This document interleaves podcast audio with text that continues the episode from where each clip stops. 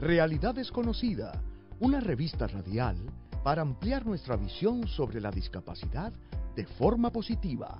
Con Chalmaría Arroyo por WIPR 940 AM.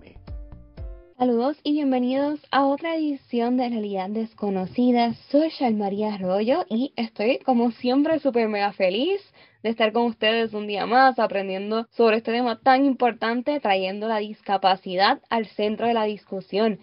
Gente, no puedo creer que ya es el último episodio de esta temporada. Luego de este vamos a tener un breakcito breve. Estamos en proceso de rediseñar, de ver cómo vamos a continuar y de tratar de buscar el contenido que más les pueda ayudar a seguir aprendiendo sobre la población con impedimentos, sobre cómo realmente promover una verdadera inclusión, tanto para personas que tienen un impedimento o algún familiar, como para personas que quizás no tengan o no conozcan a nadie, o que quizás sean un compañero de trabajo, un vecino. Todos debemos aprender de este tema porque siempre hemos hablado mucho en el programa de que esto es algo que le puede tocar a cualquier persona en cualquier momento. Hemos visto que son cosas, condiciones desde nacimiento hasta accidentes de todo tipo en la playa, de auto, y nos puede tocar, nos puede tocar a cada uno de nosotros, nos puede tocar a algún familiar, algún hijo, hija. Y aparte de eso, yo creo que es importante que nosotros sigamos rompiendo los mitos que existen y que podamos dar estas oportunidades a las personas con impedimentos para aportar, para poder trabajar, para poder ser personas de éxito en sus comunidades, en donde ellos puedan estar y, ser empleados y emprender.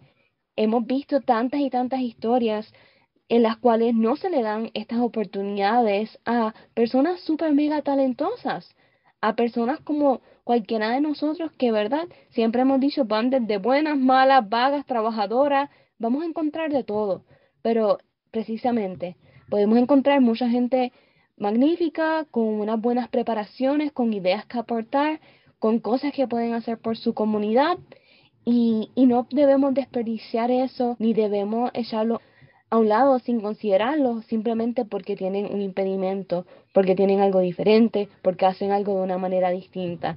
Así que los quiero dejar con este mensaje, empezando ya este último episodio de la temporada 3. Para mí ha sido un honor inmenso estar con ustedes, aprender, disfrutarnos todas estas entrevistas y cuando continuemos, porque vamos a continuar, claro está, vamos a seguir trayendo buena información, recursos, historias de éxito, más entrevistas que nos ayuden a seguir ampliando esa visión que tenemos sobre la discapacidad. Así que gracias. Si quieren darnos ideas, sugerencias, pueden escribirnos por el inbox Realidad Desconocida PR en Facebook e Instagram y Realidad Desconocida Aprende sobre la discapacidad.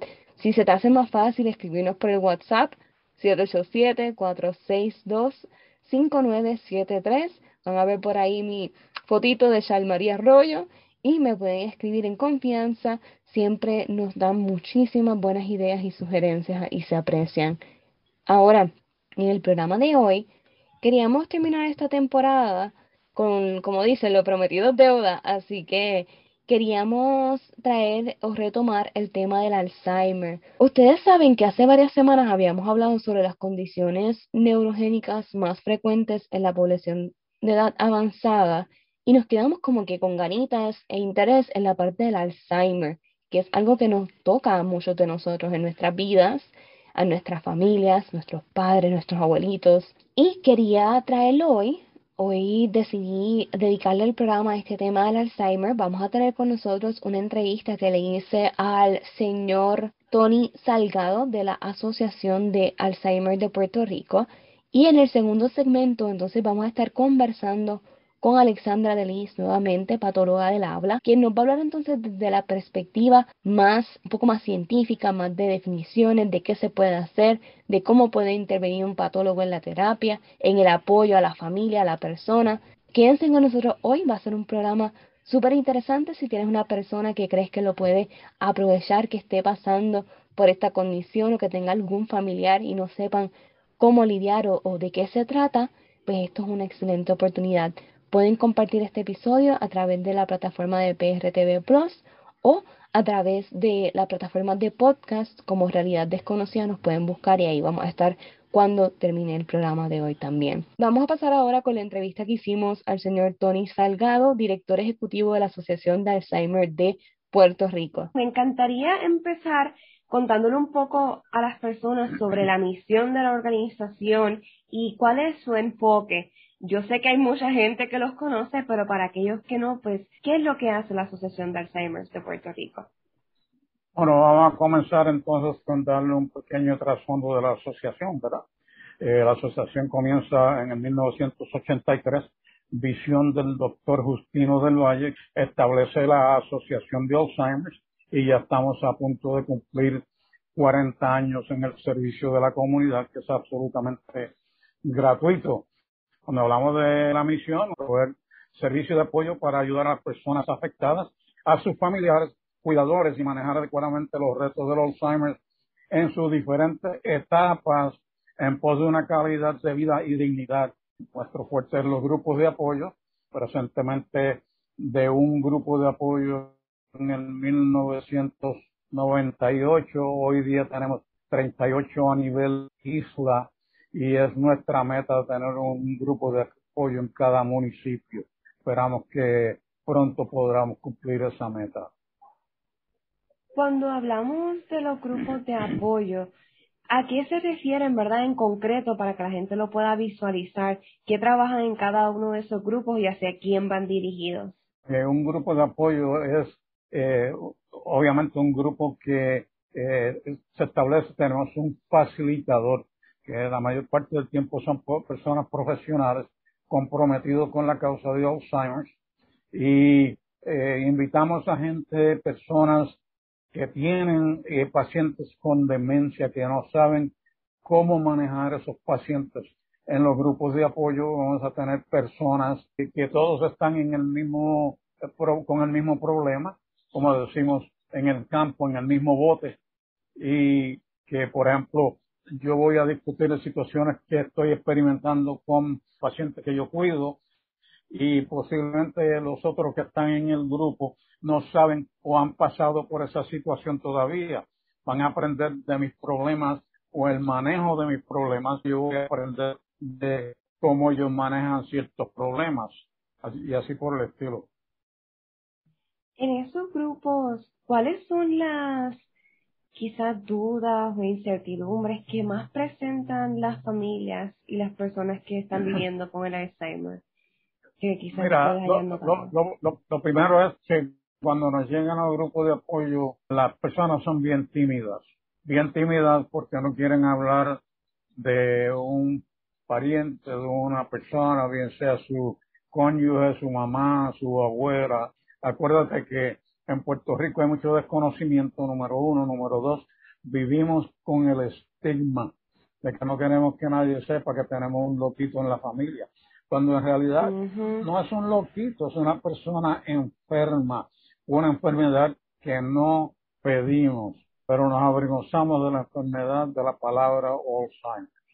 Y te voy a dar un ejemplo. Por ejemplo, eh, podemos tener una hermana con cáncer de la mama, no tenemos problema con eso un papá hermano con cáncer de la próstata, no tenemos problemas con eso, problemas vasculares del corazón, hipertensión, cualquier otro problema, pero tú mencionas Alzheimer y es como si mencionaras la lepra, todo el mundo se aleja.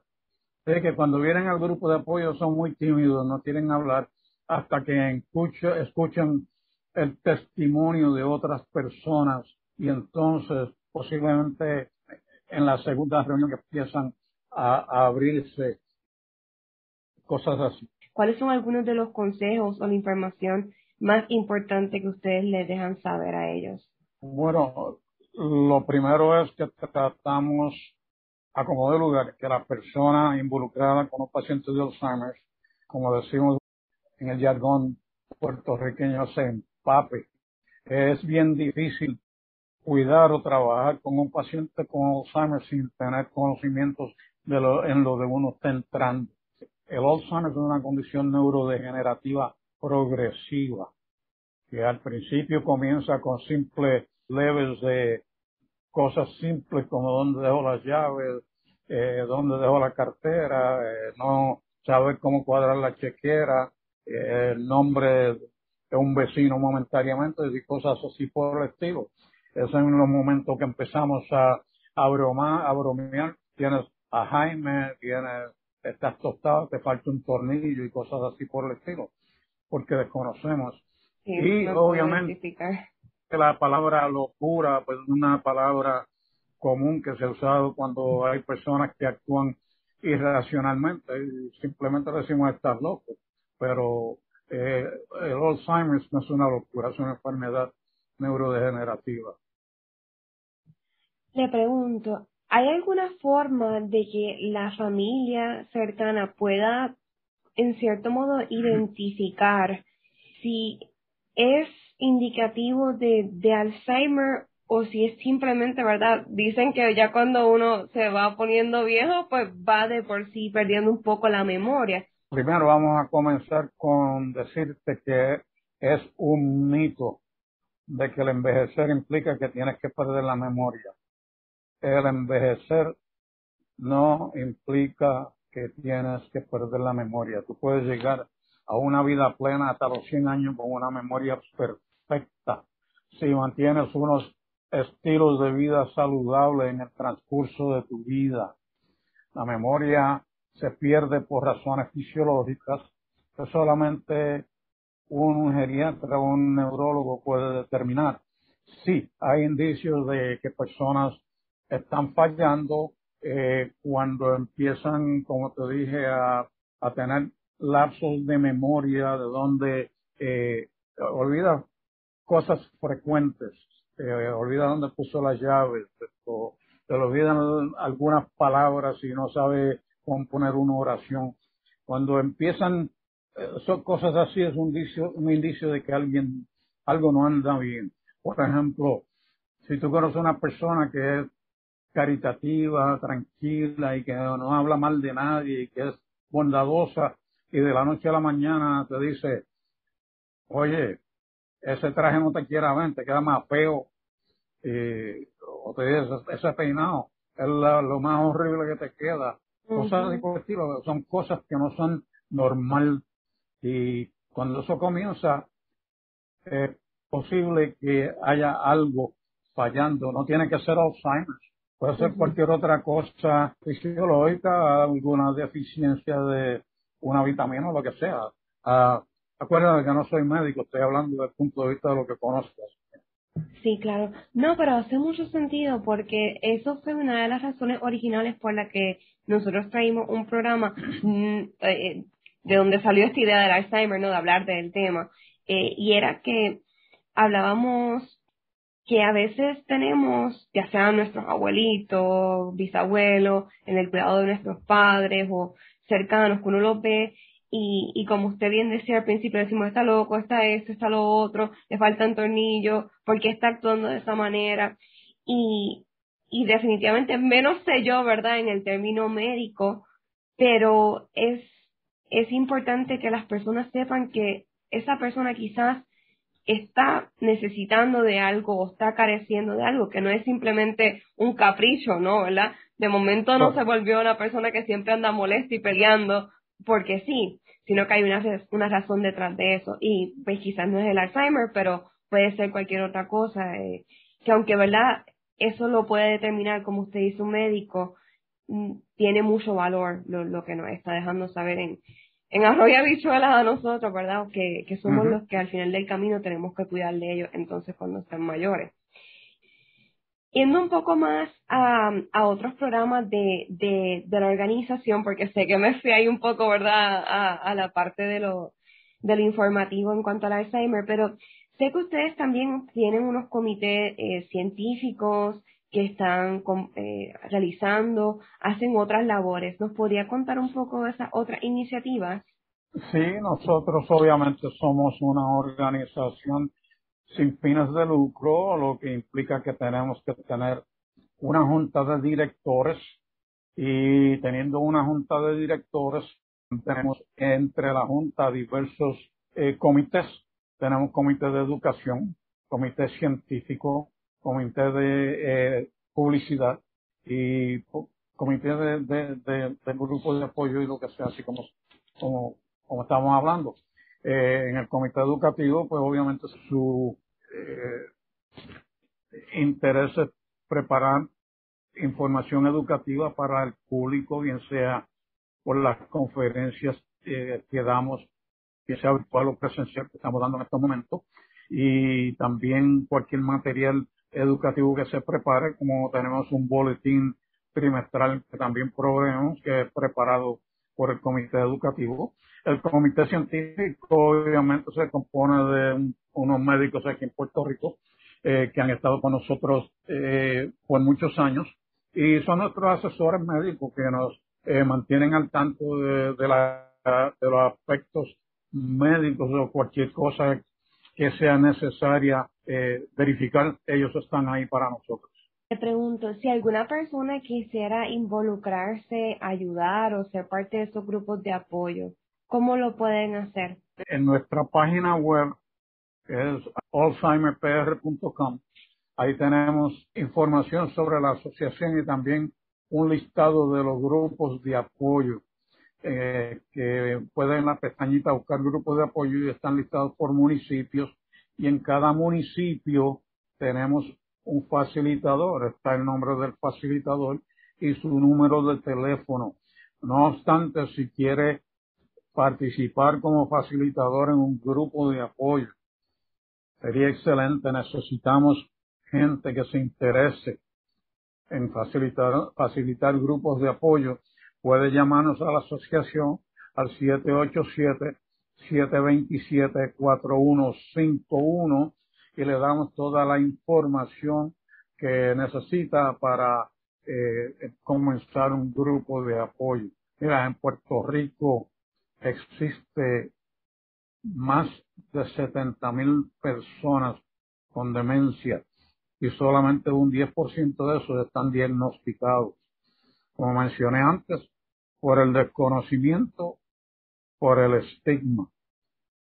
Y lo que desconocemos es que si tú tienes una persona con Alzheimer, es de vital importancia que el entorno familiar, tu comunidad, todo aquel que te rodea sepa que existe la condición porque ellos te van a ayudar el día que ese paciente te escape y tú no sepas dónde está sabiendo que tiene Alzheimer, te lo van a cuidar y te lo van a traer a tu casa.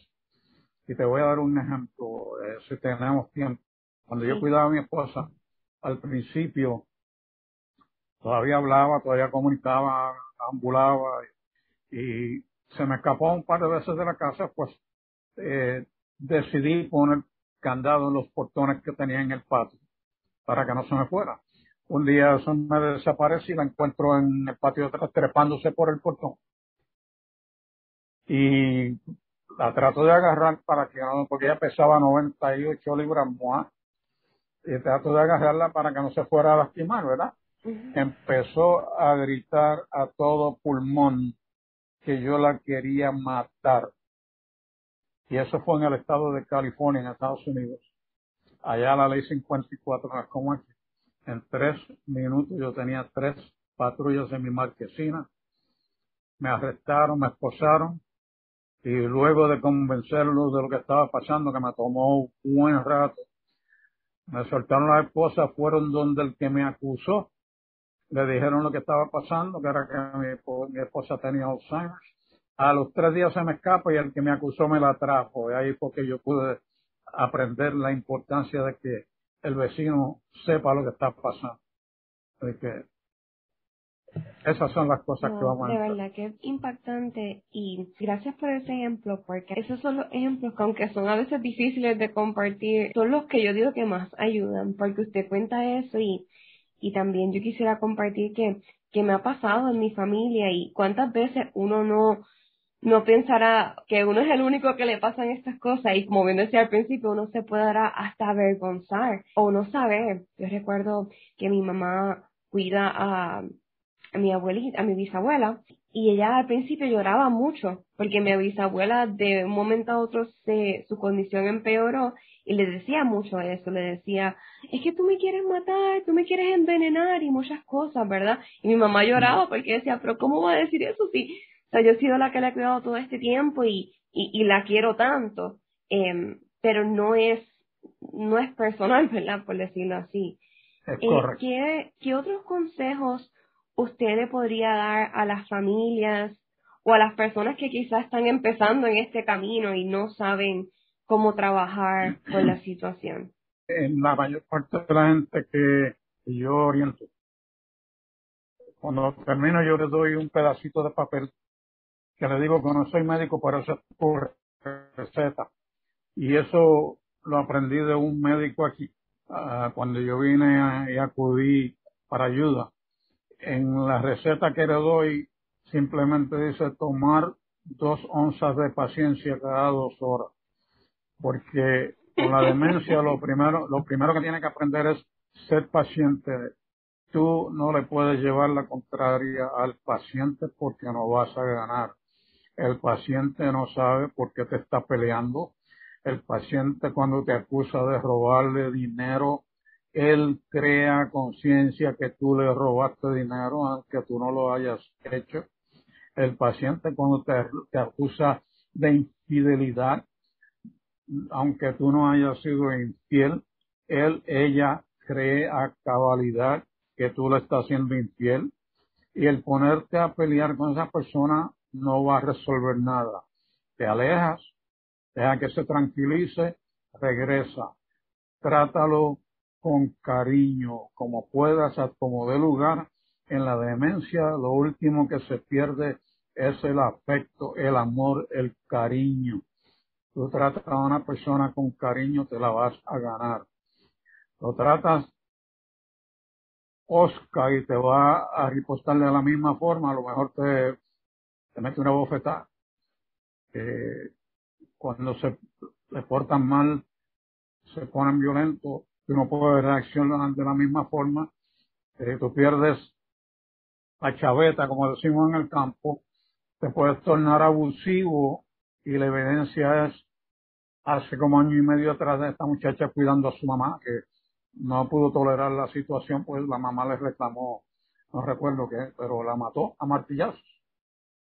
Y eso puede suceder al mejor cazador se le va la liebre. Yo fui cuidador por 16 años. No soy perfecto, yo era deportista, cazador, tenía armas de fuego y en dado momento ponía una pistola en mis manos para matar a mi mujer y, y suicidarme yo. Y digo que obviamente pienso que fue intervención divina porque estoy aquí hoy orientando a gente, ¿verdad? Después de ese incidente. Obviamente no lo hice pero la tentación le viene a uno porque es bien abrumador, se puede quemar, así que hay que buscar ayuda, bien sea grupos de apoyo, familiares, amistades, el que te dé la ayuda, nunca digas que no, no pienses que tú eres el único que puede cuidar a tu ser querido, no es cierto, que otros lo pueden cuidar como yo creo que con ese mensaje casi podemos terminar, pero siempre me gusta eh, dar un último espacio para que si usted tiene alguna otra cosa que quisiera decir, algún otro mensaje importante. Nuestra meta, como dije, educar la comunidad, comunicar y promover hallazgos más sobresalientes, impulsar legislación, que es una de las cosas mayores, hacer legislación que falta crasamente aquí en Puerto Rico para bregar con lo que es la condición de Alzheimer. Puerto Rico no hay legislación. En Puerto Rico carecemos de eh, servicios de salud para personas con demencia.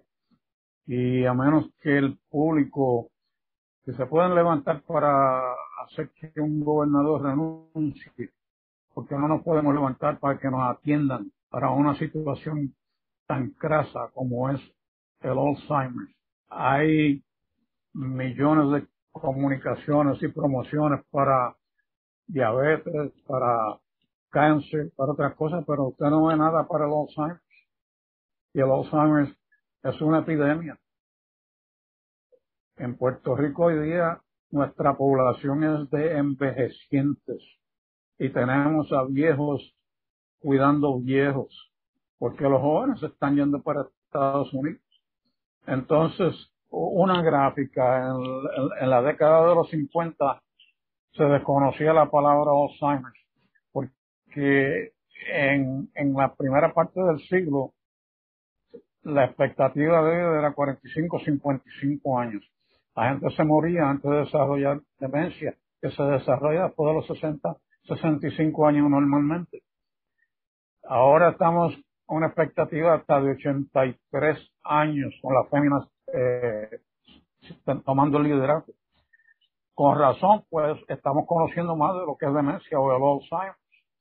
Y otra gráfica espeluznante es que las féminas son más propensas a la enfermedad de Alzheimer. En Puerto Rico, de cada tres personas con demencia, dos son féminas. Y eso es alarmante. Posiblemente porque viven más, posiblemente porque tienen más problemas de cuidado de marido, de sus hijos, sus padres, lo que sea. No sé la razón, pero es una gráfica alarmante. Así que tenemos como enfatizar tratar de concienciar a nuestro gobierno y seguir martillando a como dé lugar. A ver si nos Gracias nuevamente y me encantó especialmente la receta de dos onzas de paciencia cada dos horas. Esa nos puede servir a muchos para poder cuidar y trabajar con nuestros seres queridos y hacerlo con amor. Así que quédense con nosotros aquí en Realidad Desconocida. Regreso entrevistamos a Alexandra Delis, patóloga del habla y lenguaje, aquí en WIPR 940M, siempre trayendo la discapacidad al centro de la discusión. Estás escuchando Realidad Desconocida con Chalmaría Arroyo por WIPR 940M, trayendo la discapacidad al centro de la discusión.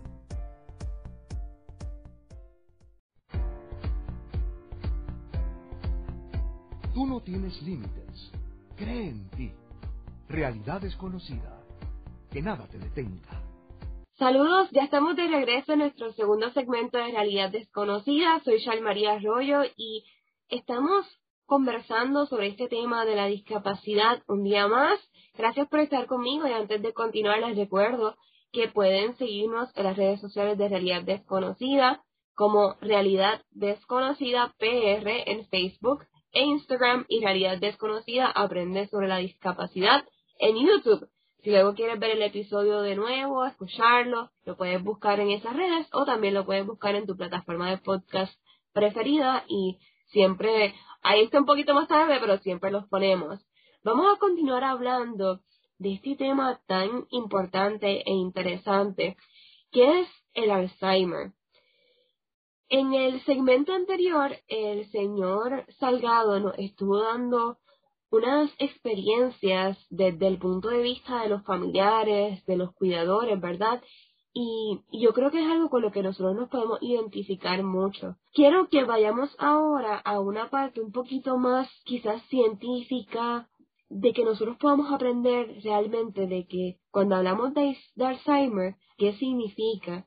qué nosotros podemos hacer, qué necesitamos nosotros o qué necesitan nuestros familiares para poder trabajar con esa condición, ayudar a que no progrese si es el caso, y si ya está en una etapa más avanzada, pues qué ejercicio o qué profesionales nos pueden ayudar. Para eso tenemos que conocer nuevamente a Alexandra Delis, patóloga del habla y lenguaje, quien fue quien originalmente me, me abrió los ojos más a este tema y que está con nosotros para continuar como, como lo habíamos prometido hace varios programas. Yo quisiera empezar hablando de la demencia de nuevo. Sé que en el programa pasado, donde hablamos de las condiciones neurogénicas más frecuentes en la, en la población de edad avanzada, habíamos hablado sobre lo que es la demencia, un poquito, ¿verdad? Y de que el Alzheimer cae dentro de esa categoría, que era algo que yo no sabía, la verdad, en ese momento. ¿A qué se refiere realmente? Pues la demencia es un término general y no es una enfermedad específica, ¿verdad? Sino un grupo de trastornos caracterizados Esto pues se caracteriza eh, por una pérdida de funciones mentales, o sea, una disminución progresiva cognitiva, tanto de la memoria y otros dominios cognitivos que interfieren con la vida diaria de la persona y el funcionamiento independiente de la persona. Entre las características, pues podemos ver una pérdida de memoria, un pensamiento abstracto afectado, un cambio de personalidad o un juicio afectado, reconocimiento visual afectado. Se puede dar por la edad o también pues por consecuencia de algún otro trastorno neurodegenerativo. Cuando hablamos de esos trastornos degenerativos, ¿nos puedes dar algunos ejemplos y en ese caso eh, caería entonces el Alzheimer? Sí, el Alzheimer es un tipo de demencia. Eh, podemos decir que es un tipo de demencia cortical exactamente. Esto es porque se ve afectada la corteza cerebral, que tiene ¿verdad? algunas funciones. Y es el tipo más común. De hecho, en Puerto Rico es de las, está dentro de las primeras enfermedades eh, más comunes en Puerto Rico y de las muertes principales también. el Alzheimer se da porque tenemos unas estructuras anormales en las neuronas que pues tienen unas placas, unos nudos que pues son las principales sospechas, ¿verdad? según la Asociación de Alzheimer de Estados Unidos, que dañan y matan las células nerviosas e interrumpen la conexión entre ellas. Por ende, se puede ver la deterioración y afectada lo que es la cognición, pero mayormente la memoria, la conducta y, ¿verdad? Inclusive también la parte psicológica. El señor Salgado me dejó saber que el Alzheimer no tiene ahora mismo una forma de tú saber exactamente qué es lo que lo causa. Eh, y por lo tanto no es como que hay una, una cura o un método de prevención específico. Sin embargo, si hay unos síntomas, ¿verdad? O unas señales. Pues se le he dado muchos ejemplos bien, bien chéveres en el sentido de que yo creo que son cosas con las que todos nos podemos identificar.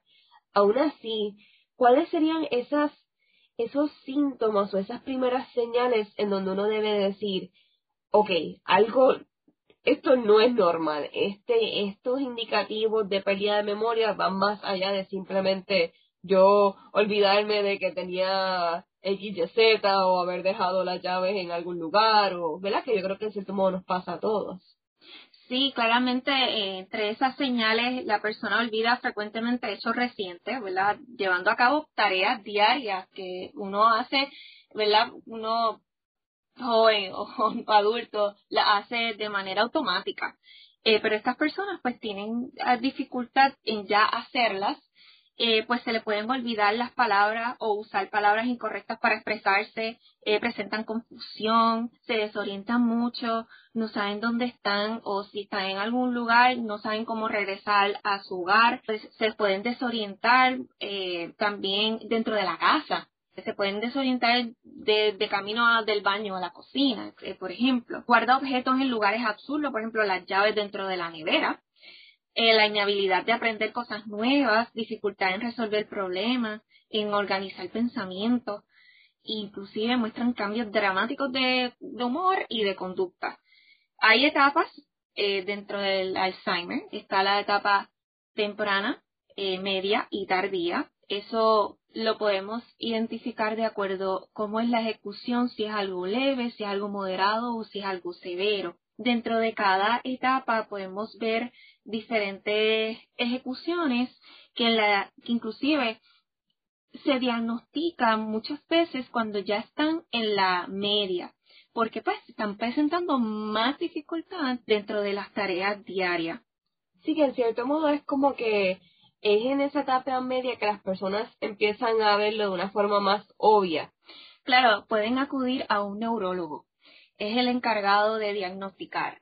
Eh, lo que es el Alzheimer. Tienen unas pruebas muy profundas dentro de lo que son las destrezas cognitivas mentales para saber cómo está su funcionamiento y así pueden establecer ese diagnóstico.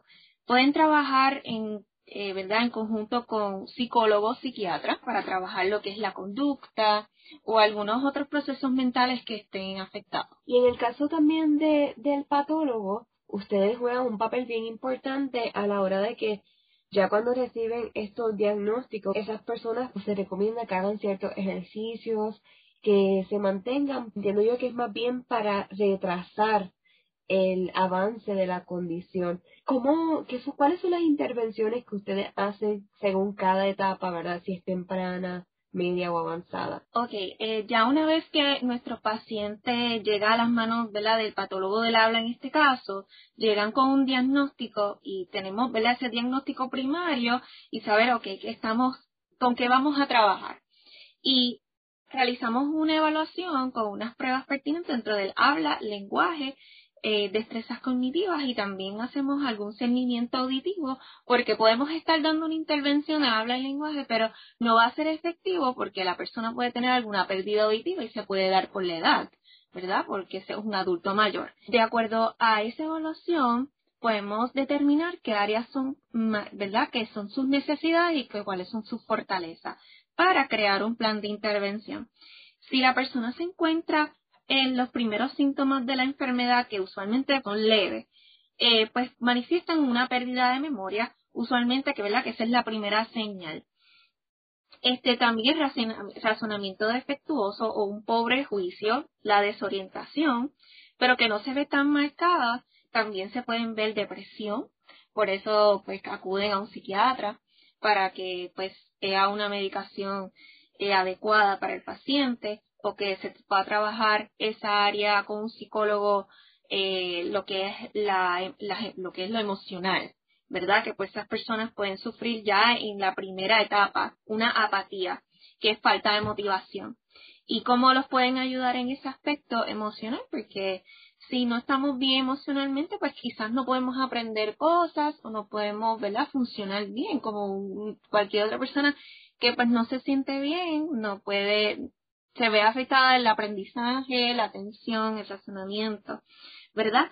Entonces, pues también en el área de habla y lenguaje no se ve tan afectada en esta primera etapa, quizás una recuperación de palabras puede haber, puede verse que, la persona tenga dificultad en acordarse qué palabra quería decir en ese momento o nombrar algún objeto, ¿verdad? Este, y ahí entramos a trabajar ejercicios de lo que son denominar objetos, lo que son eh, lenguaje expresivo y receptivo, trabajando láminas, este, o también podemos involucrar juegos de mesa, que los juegos de mesa, pues ahí estamos involucrando muchas cosas, que lo que es la orientación, espacio, eh, tiempo y persona, las funciones ejecutivas, razonamiento y atención. Las funciones ejecutivas es este proceso de pensar, planificar y actuar. ¿Verdad? Cómo yo puedo organizar todo eso y poder ejecutar una acción. Lo que son los juegos de dominó, eh, analizar refranes, etcétera, ¿verdad? Es buscando cómo podemos llevar a cabo una actividad que es a la misma vez trabajar la mente que nos podamos divertir. Lo que son la, etapa media, pues la persona pues, ya está más afectada y puede retirarse del contacto social, tiene una incapacidad mental que se hace más obvia y más progresiva. Ya aquí aparecen los disturbios del lenguaje más severos. Pues buscamos otra forma de cómo la persona se puede comunicar, con señas, con láminas, esto, ¿verdad? Con un intercambio de láminas. Eh, trabajar más bien ese vocabulario funcional, ese vocabulario que utilizamos frecuentemente en el diario de vivir, de dame, quiero, eh, baño, comida, este, ¿verdad? Y muchas veces también las personas en esta etapa pueden presentar un desinteresado eh, y se pueden perder en, en, un ambiente familiar. Así que podemos trabajar en crear un ambiente seguro de que la persona pues sepa dónde esté trabajando con imágenes de, ok, y también la función de cada cosa, por ejemplo, el cepillo de dientes para lavarse los dientes, el tenedor es para comer. La familia puede también crear un ambiente seguro, cuestión de, de que evite caídas, crear un baño donde se pueda aguantar, porque las, las destrezas motoras también se pueden ir perdiendo, la persona puede ir perdiendo esa destreza de caminar, inclusive de de tragado, de alimentación. Y el patólogo del habla y lenguaje también, además del habla, del lenguaje, y cognición trabaja alimentación y tragado. Y aquí podemos entrar en lo que son algunas recomendaciones de la persona tener un, una comida con una consistencia segura, picando lo, lo, que son los alimentos más pequeños, utilizando cucharas más pequeñas, unos vasos que puedan manejar fácilmente, también creando una rutina de la persona para que esté familiarizada con lo que va a estar haciendo y no se sienta desorientada, eh, creando calendario, eh, lo que son los visual schedules, eh, rutina visual con imágenes de qué vamos a estar haciendo después y el cuidado familiar siempre estar anticipando lo que viene después, vamos a estar haciendo esto, vamos a estar haciendo lo otro. Como patólogos del habla y lenguaje, pues damos unas recomendaciones en el seguimiento de la casa, que el cuidado familiar pues también esté eh, dándole seguimiento a esas partes cognitivas de que si están viendo televisión, preguntarle a la persona qué ves. Eh, preguntas simples y complejas. ¿Y por qué ve? ¿Qué está pasando? Eh, ¿Y por qué pasó eso? Este, jugar dominó y, ah, ¿qué número ves aquí? Ah, y si yo sumo estos dos dominó, ¿qué resultado puede dar? Esto, ¿dónde estamos? ¿Y para dónde vamos? Y, ¿verdad? Y hasta inclusive una cita médica puede eh, trabajar, el, porque la persona se puede desesperar en una cita médica, pero puede trabajar con la persona de memory o jugar cartas y todo este tipo de juegos estamos utilizando funciones mentales. ¿Cómo ha sido tu experiencia con los, las, las personas con Alzheimer y con familiares en la práctica de estas recomendaciones o estas distintas técnicas que ustedes recomiendan y, y cómo tú les recomiendas a los familiares trabajar con, con la situación en caso de que quizás esa persona tenga una resistencia a, a esas a esas estrategias. Claro, siempre comenzamos la intervención con una orientación, hablar sobre el diagnóstico, hablar cuáles son las áreas afectadas, hablar de lo que son estas etapas de lo que eventualmente puede estar presentando la persona. Y ya una vez que la persona conozca, está dentro de este panorama, pues se siente más seguro, inclusive guiarlo en todo el proceso y que esté en las terapias observando cómo yo puedo hacer en la casa como lo hace el patólogo del habla. ¿Te refieres al familiar? Al familiar, sí. Al familiar que eh, lo vamos guiando y modelando, dando esas demostraciones en las terapias de cómo puede hacer ese seguimiento en la casa, ¿verdad? Dándole esos tips, como uno dice de que, por ejemplo, si la persona tiene una recuperación de palabra afectada, pues si la persona no se acuerda de la palabra, pues le da la clave de la primera sílaba de la palabra, algo así sencillo. ¿Y cómo es la dinámica con el paciente? Ahora, cuando tratamos un paciente que pues quizás no esté aceptando su condición, ¿verdad? Su diagnóstico. Lo vamos a ir llevando poco a poco, no es algo que puede pasar de la noche en la mañana que lo acepte, ¿verdad? Vamos a ir hablándole con, con paciencia. ¿Verdad? Que la paciencia es la clave en todo esto. Mm. Con muchos intentos. algo que nos decía el señor Salgado. Exactamente. Es que la paciencia nos lleva a, a, todo, o sea, que lo intentemos muchas veces, que busquemos las maneras, que busquemos diferentes estrategias para ver cuál, cuál funciona mejor. Y también el que entender que tú eh, la persona con el diagnóstico está pasando por unos cambios mentales, que no se sienten ellos mismos, que uno ahí entra a ser empático. Y así uno lo puede tratar bien. Y también tratarlo como si fuera, como quisiera que nos trataran a uno mismo.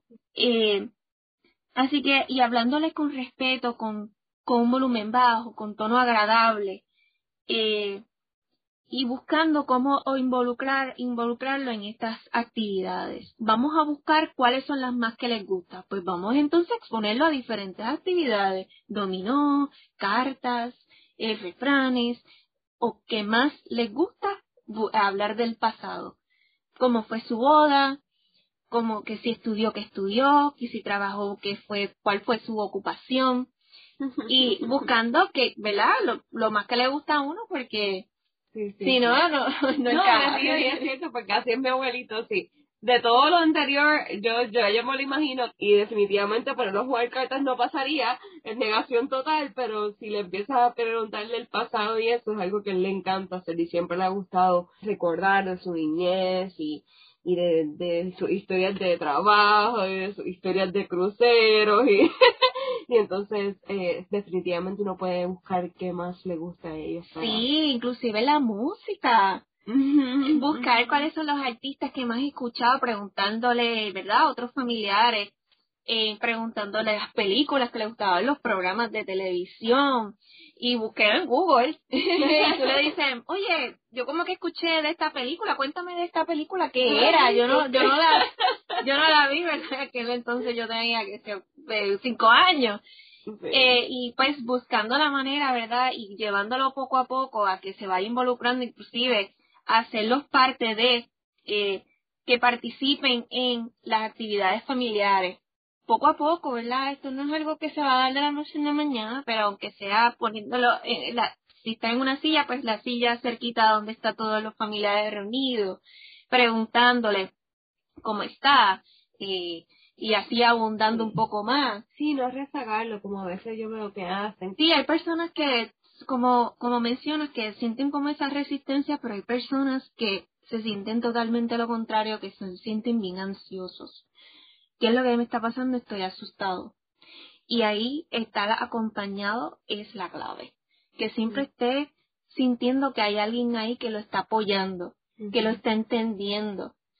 Y los grupos de apoyo son excelentes para esto, incluso las terapias grupales, que también los patólogos del habla y lenguaje hacen terapias grupales que, que conversen con otros que estén pasando por el mismo proceso. Sí, Es, así que es simplemente también eh, preguntarles cómo se sienten y, y que estén todo el tiempo eh, sintiendo que están ah, atendidos. pueden contar.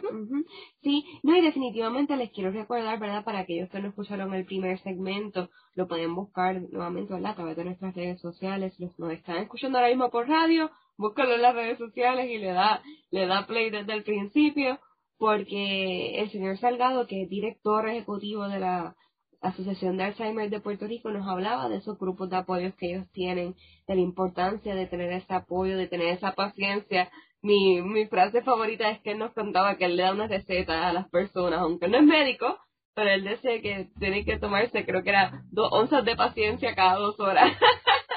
porque, porque es mucho eso, ¿no? De ser paciente y, y una de las cosas que conversábamos al final era no, no coger nada personal entender que los cambios que estas personas están pasando son, son, son de ellos, ¿no? Son neurológicos, son eh, cognitivos, le está afectando eh, la forma o la personalidad incluso de, de cómo ellos quizás podrían ser anteriormente y uno tiene que llenarse de mucha paciencia y mucho amor eh, y recordar, ¿verdad? Que, que que definitivamente no, no es personal, ¿verdad? Todas las cosas que van a ir pasando y, ir trabajándolo poquito a poco. Sí, el ser positivo siempre es ser optimista, aunque esto es algo degenerativo y progresivo y no hay cura, pero están las, las los recomendaciones, las intervenciones con los profesionales que son para mantener destreza y para ir retrasando, ¿verdad? Lo que es la eh, enfermedad.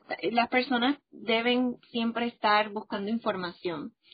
Que el estar empapado de información pues los ponen a más tranquilos, ¿verdad? Porque ya saben con lo que están trabajando y buscar en fuentes confiables. En la misma asociación de Alzheimer, la página de ellos, hay información, hay recomendaciones para los mismos pacientes y, los familiares cuidadores. Eh, también lo más importante de todo esto, además de buscar información, buscar ayuda profesional. En el caso de lo emocional, eh, del cuidador o del familiar, también pueden contar con esa ayuda de un psicólogo que, ¿verdad? No tomen esto como que ir al psicólogo es porque está loco. No, este, ir al psicólogo es parte de, es como ir al médico generalista. Es el psicólogo ayuda a cosas tan sencillas como cómo yo puedo resolver este problema, cómo yo puedo organizarme para resolver este problema, cómo yo puedo encontrarme, aceptar mis emociones y pues cómo yo puedo eh, llevar ¿verdad? este proceso de tener un, un familiar con Alzheimer, porque no es fácil. Hay días y hay días, ¿verdad? Y contar con el apoyo y la ayuda profesional adecuada, apropiada y, y, también individualizada es importante. Perfecto. Bueno, Alexandra, yo creo que con eso podemos terminar. No sé si quieras decir algo más. También, además de la Asociación del Alzheimer de Puerto Rico, pueden recurrir a OPAPA, que es la organización en pro de la atención del paciente con Alzheimer. Pueden buscar la página en Facebook. Es una organización que también tiene su local que ofrecen terapias de habla, lenguaje y cognición.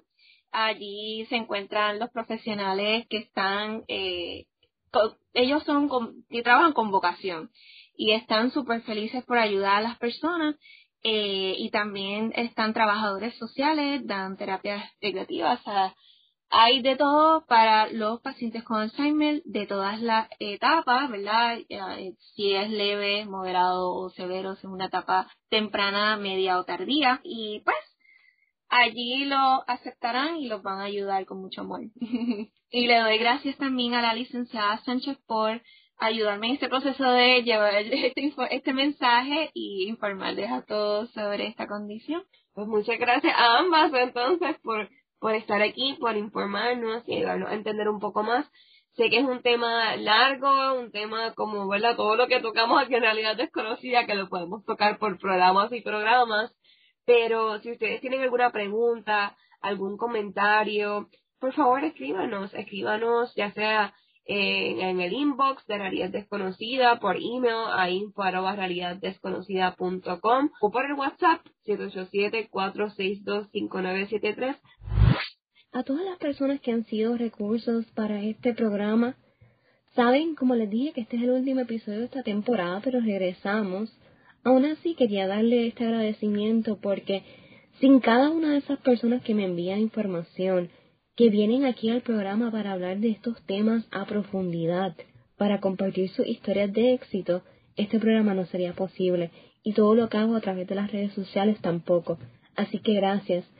No quiero hacer la lista porque es larguísima, pero si fuiste una de esas personas, una de esas organizaciones que estuvo ahí desde el principio, porque han venido varias veces eh, en algunas ocasiones. He tenido nuevos amigos y amigas en distintas entrevistas también. Gracias. Gracias y gracias a ti, personas, radio escuchas, si nos escuchas por podcast, por Facebook, por estar presente, por querer ampliar tu visión, por realmente coger información que pueda hacer la diferencia en la vida tuya en la de un querido, en la de un compañero de trabajo. Gracias por hacer de tu empresa una más accesible. Gracias por hacer de tus legislaciones unas más consideradas, unas más conscientes. Gracias por crear espacios que todos podamos disfrutar. Gracias por cambiar tu vocabulario. Así que yo sé que hemos aprendido muchísimo, ha sido un largo camino y nos falta mucho por recorrer. Así que nos vemos en una próxima ocasión. Escuchaste Realidad Desconocida, una revista radial para ampliar nuestra visión sobre la discapacidad de forma positiva, con la conducción y producción de Chalmaría Arroyo y Clara García. Búscanos en las redes sociales como Realidad Desconocida PR. Realidad Desconocida, trayendo la discapacidad al centro de la discusión.